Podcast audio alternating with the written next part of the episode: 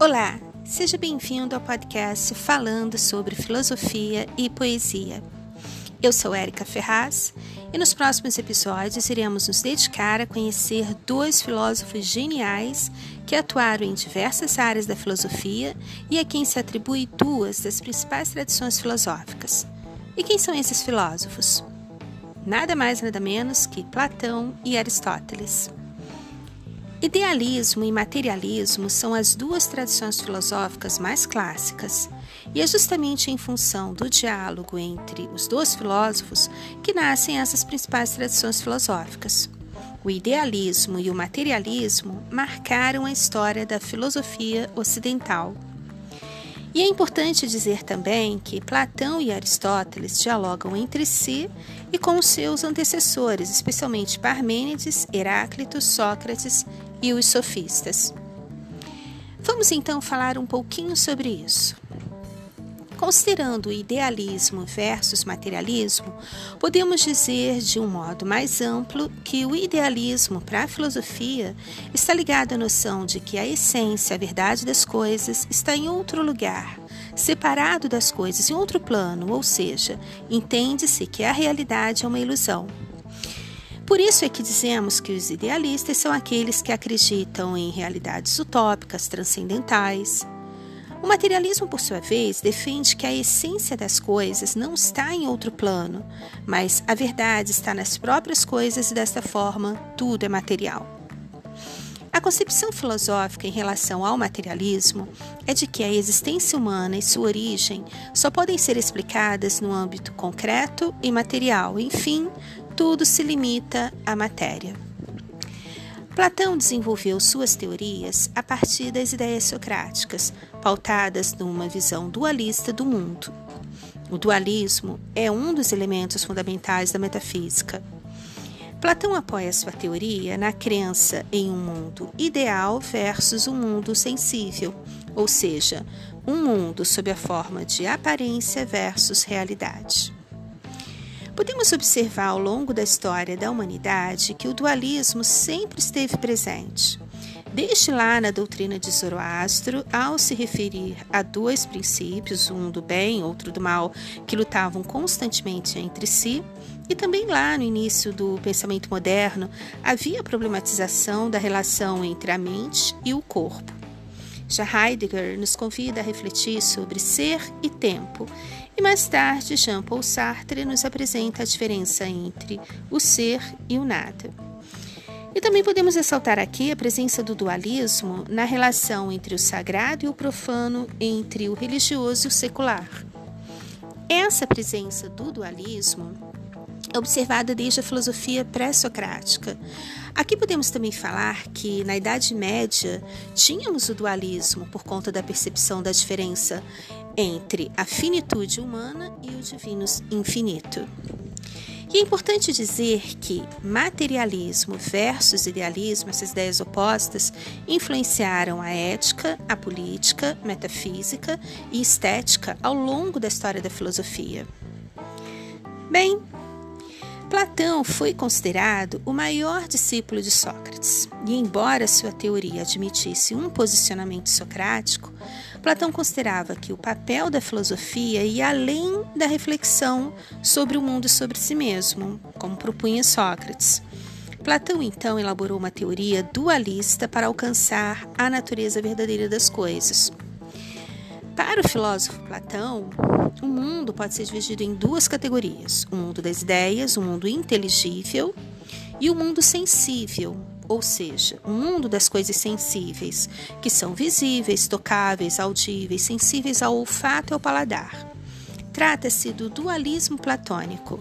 Havia um mundo sensível, que era um mundo ilusório, e havia um mundo inteligível, um mundo real. Para Platão, tudo que é matéria sensível não corresponde ao mundo real, portanto, é uma ilusão. Tudo que é matéria sensível não é real, ou seja, tudo que é visível, tocável, audível, sensível ao olfato e ao paladar, não é real, é ilusório. E é por isso que elas se compõem e se decompõem. Que Platão queria nos fazer compreender é que, para ele, a matéria sensível é uma cópia que indica uma realidade ilusória. O dualismo platônico cria então dois mundos, um das ideias e outro dos sentidos. O dualismo platônico é para explicar a teoria do conhecimento de forma geral. O conhecimento das ideias é a episteme e o dos sentidos é a doxa. Episteme está associado ao mundo inteligível e doxa está associado ao mundo sensível. Episteme significa o conhecimento justificado como verdade, em oposição ao termo doxa, que está relacionado à opinião, a crença comum ou mera opinião. Para entender melhor isso, vamos falar agora sobre um mundo inteligível, o um mundo das ideias. O que Platão está querendo dizer com sua teoria é que o mundo em que vivemos é uma versão material das formas inteligíveis. Ou seja, a matéria se apresenta sempre assim, com defeitos, precisando se compor e se decompor. E desta forma, o que é material é imperfeito. Ao contrário do mundo das ideias, mundo inteligível, que é perfeito. E para ele, Platão, é nesse mundo inteligível que reside a verdade. As coisas inteligíveis são aquelas que não são sentidas através dos cinco sentidos. As coisas inteligíveis são aquelas que só se pode saber. Um exemplo simples para compreender tudo isso são os números. Você sabe que os números existem, mas não há como sentir números. Em uma de suas obras mais famosas, A República, a narrativa da alegoria da caverna esclarece muito bem o pensamento platônico, esse dualismo metafísico que acabamos de falar. Mas nós só vamos falar sobre esta célebre obra de Platão lá mais para frente em outros episódios, onde eu vou dedicar um episódio só para falar sobre a República. E eu tenho certeza que você vai ter um motivo a mais para admirar esse filósofo tão importante para a história da filosofia, Platão. E por hoje é só.